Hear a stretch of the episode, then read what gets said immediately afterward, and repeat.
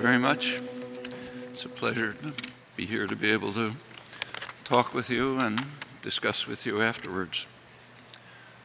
Uh, many of the world's problems are so intractable that it's hard to think of ways even to take steps towards mitigating them. Uh, the Israel Palestine conflict is not one of these.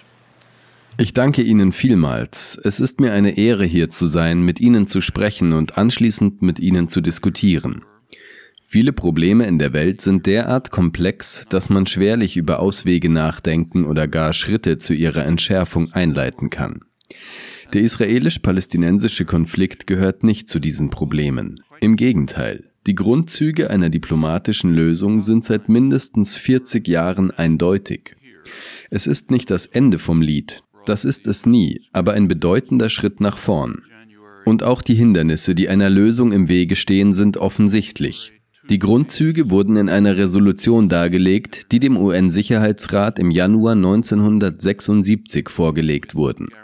Darin wurde eine Zwei-Staaten-Lösung an der international anerkannten Grenze gefordert und ich zitiere, mit Garantien für die Rechte beider Staaten in Frieden und Sicherheit innerhalb sicherer und anerkannter Grenzen zu existieren. Die Resolution wurde von den drei großen arabischen Staaten Ägypten, Jordanien und Syrien vorgelegt, die manchmal als Konfrontationsstaaten bezeichnet werden. Israel weigerte sich, an der Sitzung teilzunehmen. Die Resolution wurde von den Vereinigten Staaten durch ein Veto unterbunden. Ein Veto der USA ist normalerweise ein doppeltes Veto. Die Resolution wird nicht umgesetzt und das Ereignis wird durch das Veto aus der Geschichte verbannt. Man muss also lange nach dem Protokoll suchen, aber es ist zu finden. Das letzte Veto der USA wurde im Februar 2011 eingelegt. Damals legten die USA unter Präsident Obama ihr Veto gegen eine Resolution ein, in der die Umsetzung der offiziellen US-Politik gefordert wurde, das heißt gegen die Ausweitung der Siedlungen. Man sollte bedenken, dass die Ausweitung der Siedlungen nicht wirklich das Problem ist. Es sind die Siedlungen, die zweifellos illegal sind, und die Infrastrukturprojekte, die sie unterstützen. That expansion of settlements is not really the issue, it's the settlements, unquestionably illegal along with the infrastructure projects uh, supporting them. For a long time, there has been an overwhelming international consensus in support of a settlement along these general lines. The pattern that was set in January 1976 continues to the present. Seit langem gibt es einen breiten internationalen Konsens zur Unterstützung einer Regelung nach diesen allgemeinen Grundsätzen. Das im Januar 1976 festgelegte Muster setzt sich bis heute fort. Israel lehnt eine Vereinbarung zu diesen Bedingungen ab und setzt seit vielen Jahren umfangreiche Mittel ein, um sicherzustellen, dass sie mit der unablässigen und entschlossenen Unterstützung der Vereinigten Staaten militärisch, wirtschaftlich, diplomatisch und auch ideologisch nicht umgesetzt wird, indem es festlegt, wie der Konflikt in den Vereinigten Staaten sowie in ihrem großen Einflussbereich gesehen und interpretiert wird. Aus Zeitgründen kann hier nicht auf die gesamte Dokumentation eingegangen werden. Aber der allgemeine Charakter des Konflikts wird deutlich, wenn man sich ansieht, was in den letzten zehn Jahren im Gazastreifen geschehen ist, als Fortsetzung einer langen Geschichte von früheren Verbrechen. Am 26. August letzten Jahres wurde ein Waffenstillstand zwischen Israel und der palästinensischen Autonomiebehörde geschlossen. Und die Frage, die sich uns allen stellt, ist, wie sind die Aussichten für die Zukunft?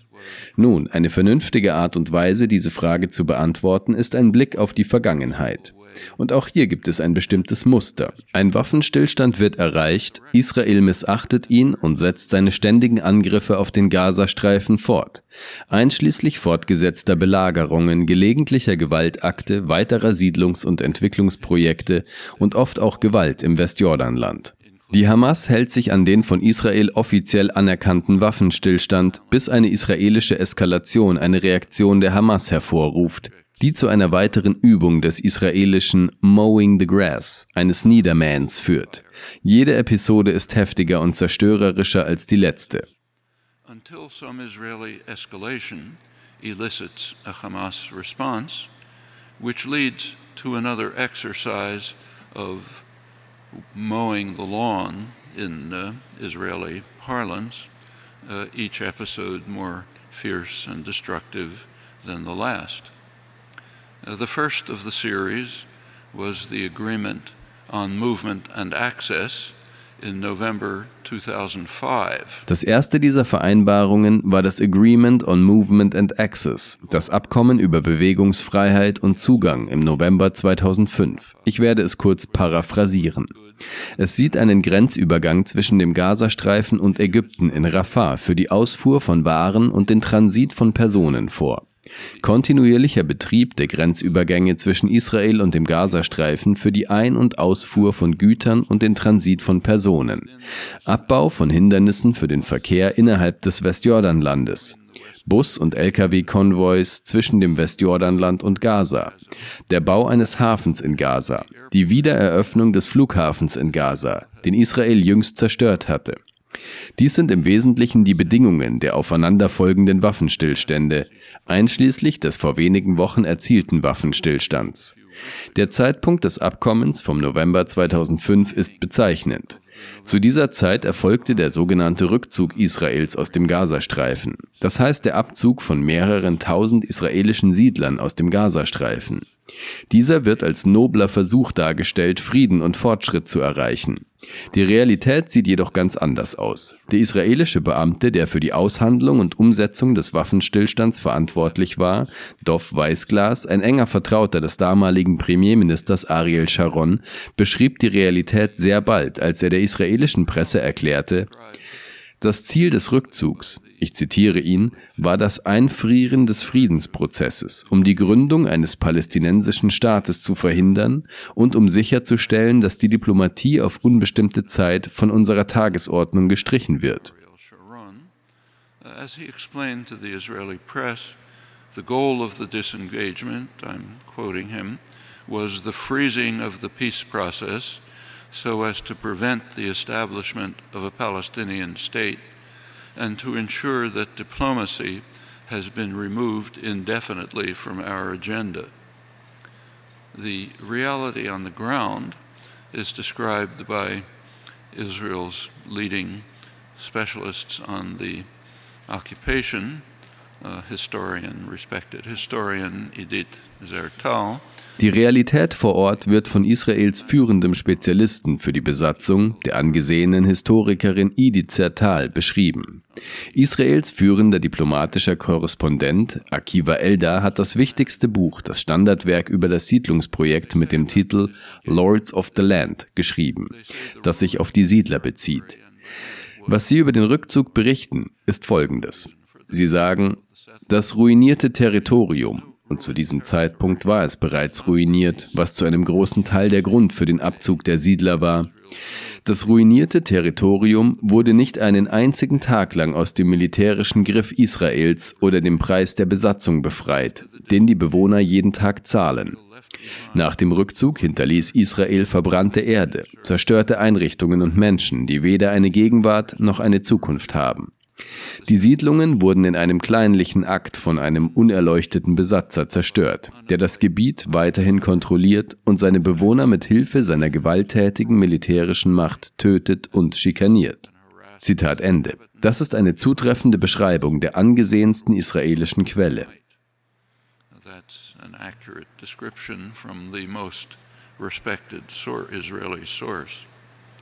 Uh, the Oslo Accords 20 years ago in den Osloer Verträgen wurde vor 20 Jahren festgelegt, dass der Gazastreifen und das Westjordanland eine unteilbare territoriale Einheit bilden, deren Integrität nicht aufgegeben werden kann. Seit 20 Jahren sind die Vereinigten Staaten und Israel in Verletzung der von ihnen akzeptierten Abkommen bestrebt, Gaza und das Westjordanland zu entzweien. Und ein Blick auf die Landkarte erklärt warum. Der Gazastreifen bietet den einzigen Zugang zur Außenwelt Palästinas. Wenn der Gazastreifen vom Westjordanland abgespalten wird, wäre jede Autonomie, die dem Westjordanland letztendlich gewährt werden könnte, blockiert. Israel auf der einen Seite und ein feindliches Jordanien, ein Verbündeter Israels, auf der anderen Seite.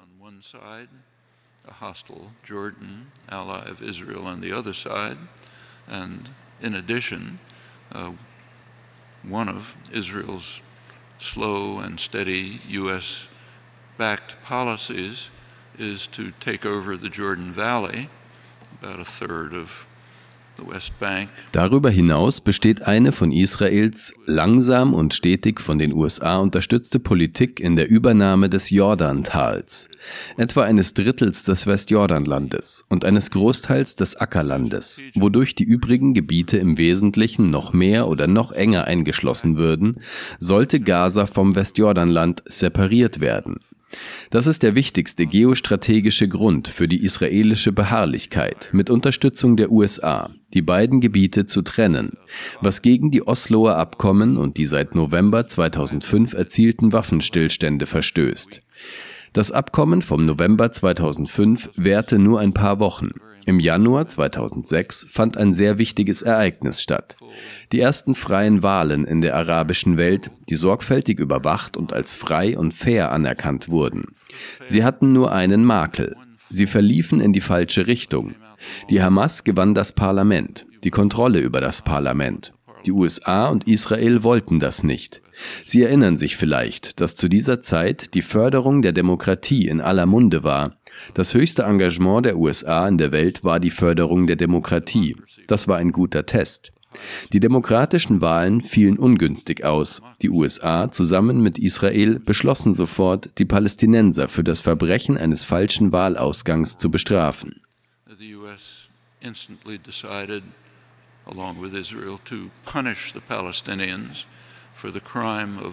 Voting the wrong way. A harsh siege was instituted, uh. Uh, Eine harte Belagerung wurde eingeleitet, auch andere Bestrafungen. Die Gewalt nahm zu. Die Vereinigten Staaten begannen umgehend mit der Organisation eines Militärputsches, um die inakzeptable Regierung zu stürzen. Das ist eine durchaus bekannte Praxis. Ich werde nicht die ganze Geschichte aufführen. Zu ihrer Schande und Diskreditierung hat die Europäische Union dieses Vorgehen mitgetragen. Es kam zu einer sofortigen israelischen Eskalation, die das Ende der Vereinbarung vom November bedeutete, gefolgt von einem großen israelischen Angriff. Im Jahr 2007, ein Jahr später, beging die Hamas ein noch größeres Verbrechen als den Gewinn einer fairen Wahl. Sie kam dem geplanten Militärputsch zuvor und übernahm den Gazastreifen. Das wird im Westen und in den Vereinigten Staaten, im größten Teil des Westens, als gewaltsame Übernahme des Gazastreifens durch die Hamas beschrieben. Das ist nicht falsch, aber etwas wird ausgelassen. Die Gewalt kam einem geplanten Militärputsch zuvor, mit dem die gewählte Regierung gestürzt werden sollte. Das war ein schweres Verbrechen. Es ist schon schlimm genug, bei einer freien Wahl falsch zu wählen. Die Verhinderung eines von den USA geplanten Militärputsches ist weitaus schwerwiegender. Die Angriffe auf den Gazastreifen wurden zu diesem Zeitpunkt erheblich ausgeweitet. Ein großer israelischer Angriff. Schließlich wurde im Januar 2008 ein weiterer Waffenstillstand erreicht. Die Bedingungen entsprachen in etwa denen, die ich zitiert habe. Israel lehnte den Waffenstillstand öffentlich ab und erklärte, dass es sich nicht an die Vereinbarung halten würde. Die Hamas befolgte den Waffenstillstand, wie Israel offiziell anerkannte, trotz der Weigerung Israels, dies zu tun. Now, that continued until November 4th, 2008. On November 4th, which was the day of the U.S. election, Israeli forces invaded Gaza, killed half a dozen Hamas militants. Dies galt bis zum 4. November 2008. Am 4. November, dem Tag der US-Wahlen, drangen israelische Streitkräfte in den Gazastreifen ein und töteten ein halbes Dutzend Hamas-Kämpfer, woraufhin Qassam-Raketen Israel angriffen. Die israelische Antwort war gewaltig, jede Menge Tote, alle Palästinenser wie immer. Ende Dezember, ein paar Wochen später, bot die Hamas eine Verlängerung des Waffenstillstandes an. Das israelische Kabinett prüfte das Angebot und lehnte es ab.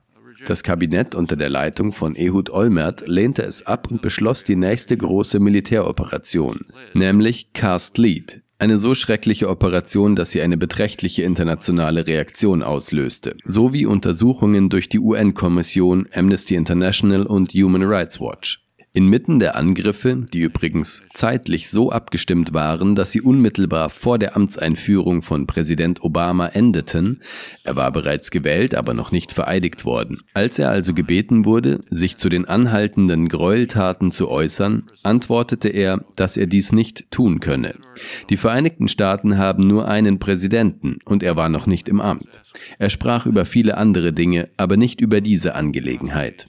Der Angriff erfolgte zeitlich unmittelbar vor der Amtseinführung, so dass er die Fragen mit der Aussage beantworten konnte, jetzt ist nicht der Augenblick, um in die Vergangenheit zu schauen, blicken wir lieber in die Zukunft. Diplomaten wissen sehr gut, dass dies ein Standardslogan für jede Person ist, die in schwere Verbrechen verwickelt ist. Vergessen wir die Vergangenheit, blicken wir nach vorne in eine glorreiche Zukunft. Nun, inmitten der Angriffe verabschiedete der Sicherheitsrat bei einstimmiger Enthaltung der USA eine Resolution, in der ein sofortiger Waffenstillstand zu den üblichen Bedingungen gefordert wurde. Das war am 8. Januar 2009. Sie wurde nie eingehalten und brach mit der nächsten großen Episode des Niedermähens im November 2012 vollständig zusammen. Ein Blick auf die Opferzahlen des Jahres 2012 vermittelt einen guten Eindruck von den Vorgängen. 79 Menschen wurden getötet, 78 von ihnen Palästinenser. Die übliche Geschichte. It was never observed and it broke down completely with the next major episode of mowing the lawn in November 2012. You can get a good sense of what was going on by looking at the casualty figures for the year 2012. Uh, 79 people were killed, 78 of them Palestinians, the usual story. Uh, after the November assault, there was a ceasefire reached with the usual terms. I'll describe what happened next by quoting a leading specialist. Uh, Nach dem Angriff im November kam es zu einem Waffenstillstand mit den üblichen Bedingungen. Zur Beschreibung des weiteren Verlaufs zitiere ich einen führenden Experten, Nathan Thrall, einen führenden Nahostanalysten der International Crisis Group. Er schreibt, Israel erkannte, dass die Hamas die Bedingungen des Waffenstillstands einhielt und sah daher wenig Anreiz, dies ebenfalls zu tun. Die militärischen Angriffe auf den Gazastreifen nahmen zu und die Einfuhrbeschränkungen wurden verschärft, Exporte wurden blockiert, Ausreisegenehmigungen blockiert. Das hielt bis April 2014 an, als die Palästinenser ein weiteres Verbrechen begingen. Die im Gazastreifen ansässige Hamas und die palästinensische Autonomiebehörde im Westjordanland unterzeichneten ein Einheitsabkommen. Israel war verärgert, noch mehr aber, als die Welt es weitgehend unterstützte. Selbst die Vereinigten Staaten leisteten schwache, aber faktische Unterstützung. Für die israelische Reaktion gibt es mehrere Gründe. Einer davon ist, dass eine Einheit zwischen dem Gazastreifen und dem Westjordanland, zwischen den beiden Bewegungen die seit langem verfolgte Politik der Trennung der beiden Gebiete gefährden würde, aus den von mir bereits genannten Gründen. Ein weiterer Grund bestand in der Annahme, dass eine Einheitsregierung eine der Grundlagen für Israels Weigerung, ernsthaft an Verhandlungen teilzunehmen, untergräbt. Wie können wir nämlich mit einer Entität verhandeln, die innerlich gespalten ist? Mit Bildung einer Einheit fällt dieser Vorwand weg. Israel war wütend. Es startete umfangreiche Angriffe auf die Palästinenser im Westjordanland, die sich vor allem gegen die Hamas richteten. Hunderte Menschen wurden verhaftet, zumeist Hamas-Mitglieder, auch im Gazastreifen. Ebenso Tötungen. Natürlich gab es einen Vorwand, den gibt es immer. Der Vorwand war die brutale Ermordung von drei israelischen Teenagern in den Siedlungen, die gefangen genommen und ermordet worden waren. Israel behauptete offiziell, dass sie glaubten, sie seien noch am Leben und begannen deshalb eine mehrwöchige Offensive im Westjordanland, angeblich um sie lebend zu finden. In der Zwischenzeit gab es Verhaftungen, Anschläge und dergleichen mehr. Es stellte sich heraus, dass sie von Anfang an über ihren Tod Bescheid wussten. Ebenso war ihnen unmittelbar bewusst, dass eine Beteiligung der Hamas sehr unwahrscheinlich war.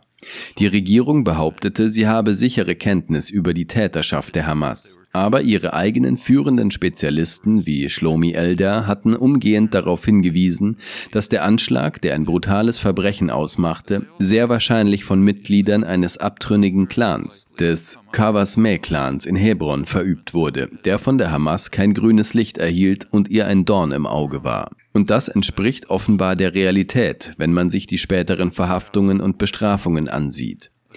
Wie dem auch sei, das war ein Vorwand für diesen Angriff. Tötungen in Gaza, zwei, die schließlich eine Reaktion der Hamas vorriefen.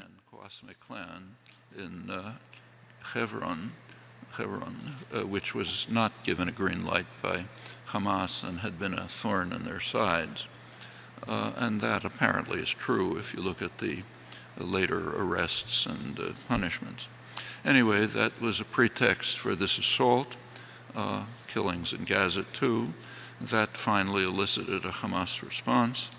Then came Operation Protective Edge, uh, the one which was just completed, more brutal and destructive, even the ones that preceded it. Dann kam die Operation Protective Edge, die gerade beendet wurde. Sie war noch brutaler und zerstörerischer als die vorangegangenen. Das Muster ist eindeutig. Und zumindest bis heute scheint es sich fortzusetzen. Der letzte Waffenstillstand wurde am 26. August erreicht. Darauf folgte die größte Landnahme Israels in den letzten 30 Jahren. Fast 2000 Hektar im Gebiet von Gush Etzion in der Nähe von Jerusalem, dem sogenannten Groß-Jerusalem. Etwa fünfmal so groß wie alles, was Jerusalem jemals ausmachte. Von Israel übernommen und unter Verletzung der Anordnungen des Sicherheitsrates annektiert.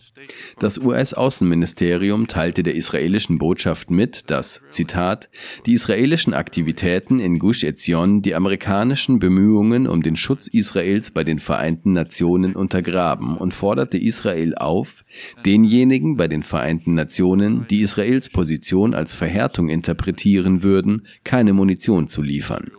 Tatsächlich wurde diese Warnung vor 47 Jahren im September 1976 ausgesprochen.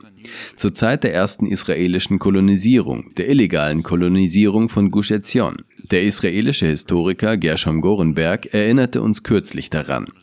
Seitdem hat sich in den letzten 47 Jahren wenig geändert. Abgesehen von den Ausmaßen der Verbrechen, die mit ständiger Unterstützung der USA unaufhörlich weitergehen. Was nun die Aussichten betreffen, so gibt es ein konventionelles Bild. Es wird ständig auf allen Seiten wiederholt. Israel, Palästina. Unabhängige Kommentatoren, Diplomaten. Das dargelegte Bild besteht aus zwei Alternativen. Entweder die Zwei-Staaten-Lösung, die einen überwältigenden internationalen Konsens widerspiegelt, praktisch alle. Und wenn dies nicht gelingt, muss es einen Staat geben. Israel wird das Westjordanland übernehmen. Die Palästinenser werden die Schlüssel übergeben, wie es manchmal heißt. Die Palästinenser haben das oft befürwortet. Sie argumentieren, dass sie dann in der Lage sein werden, den Kampf für Bürgerrechte zu führen. Vielleicht nach dem Vorbild des Anti-Apartheid-Kampfes in Südafrika den Kampf für Bürgerrechte innerhalb des gesamten von Israel kontrollierten Staates.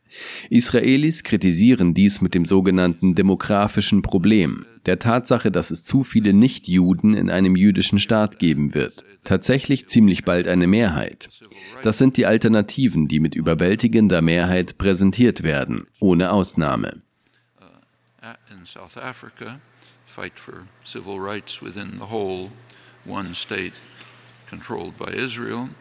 Israelis criticize that on the grounds of what is called the, demo the demographic problem, the fact that there will be too many non-Jews in a Jewish state, in fact, pretty soon a majority. Uh, those are the alternatives that are presented, overwhelmingly, hardly an exception. My own opinion, which I've written about repeatedly without convincing many people apparently, but I'll try to convince you, is that this is a total illusion. Those are not the two alternatives. The there are two alternatives, but they're different ones. Meine eigene Meinung, über die ich wiederholt geschrieben habe, ohne viele Menschen überzeugen zu können, wobei ich allerdings versuchen werde, sie heute zu überzeugen, ist, dass dies eine absolute Illusion ist. Das sind nicht die beiden Alternativen. Es gibt zwei Alternativen, aber es sind verschiedene. Eine Alternative ist der internationale Konsens über eine zweistufige Regelung. Im Grunde genommen die Bedingungen vom Januar 1976. Inzwischen sind das praktisch alle. Die Arabische Liga, die Organisation der islamischen Staaten, der Iran, Europa, Lateinamerika, zumindest formal fast alle.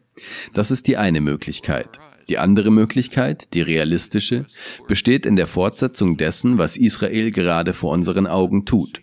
Es ist offensichtlich, mit der Unterstützung der USA, die ebenfalls deutlich sichtbar ist. Und was geschieht, ist kein Geheimnis. Sie können die Zeitungen aufschlagen und es lesen. Israel nimmt das Gebiet ein, das es Jerusalem nennt. Wie ich bereits erwähnte, handelt es sich um ein riesiges Gebiet, das vielleicht fünfmal so groß ist wie das historische Jerusalem. Großjerusalem, ein großes Gebiet im Westjordanland. Viele arabische Dörfer werden enteignet, zerstört und Siedler angesiedelt. All dies ist in doppelter Hinsicht illegal. Alle Siedlungen sind illegal, wie der Internationale Gerichtshof in seinem Gutachten für den Sicherheitsrat festgestellt hat. Aber die Siedlungen in Jerusalem sind in doppelter Hinsicht illegal, denn sie verstoßen auch gegen ausdrückliche Anordnungen des Sicherheitsrates, die bis ins Jahr 1968 zurückreichen, als die USA tatsächlich für sie stimmten und jede Änderung des Status von Jerusalem verhinderten. Aber es geht weiter. Das ist Großjerusalem. Dann gibt es Korridore, die sich nach Osten erstrecken. Ein großer Korridor reicht von Jerusalem bis fast nach Jericho.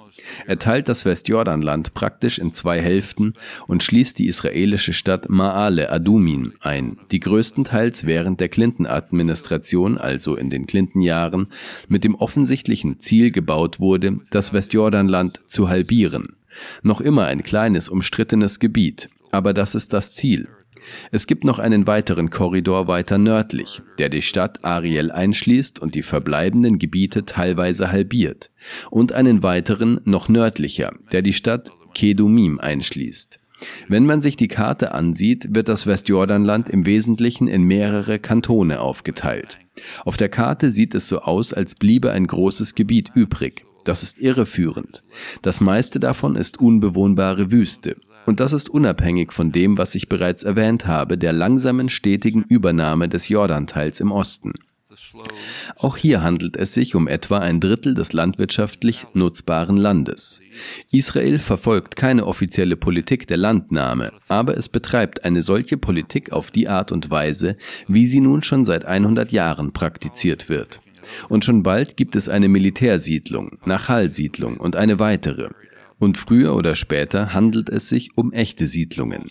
In der Zwischenzeit gräbt man Brunnen, enteignet die Bevölkerung, richtet grüne Zonen ein, eine Vielzahl von Techniken, die die arabische Bevölkerung von etwa 300.000 im Jahr 1967 auf heute etwa 60.000 reduziert haben. Wie ich bereits erwähnt habe, wird das, was übrig ist, im Grunde genommen eingesperrt.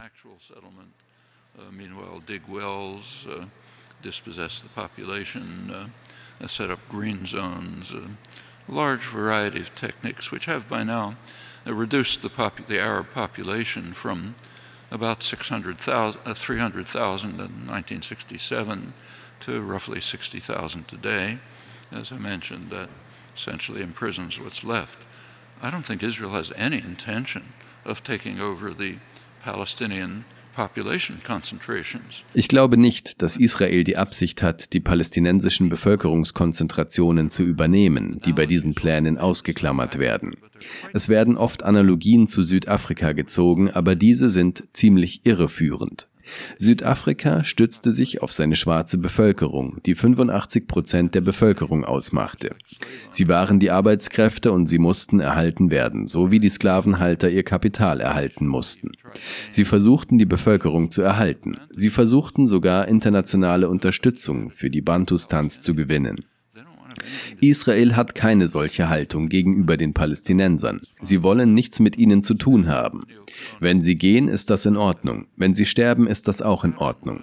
Nach dem üblichen neokolonialen Muster Israel errichtet, erlaubt die Errichtung eines Zentrums für die palästinensische Elite in Ramallah, wo es schöne Restaurants und Theater und so weiter gibt. In jedem Land der dritten Welt, das dem Kolonialsystem unterliegt, gibt es so etwas. Das ist das Bild, das sich abzeichnet. Es nimmt vor unseren Augen Gestalt an.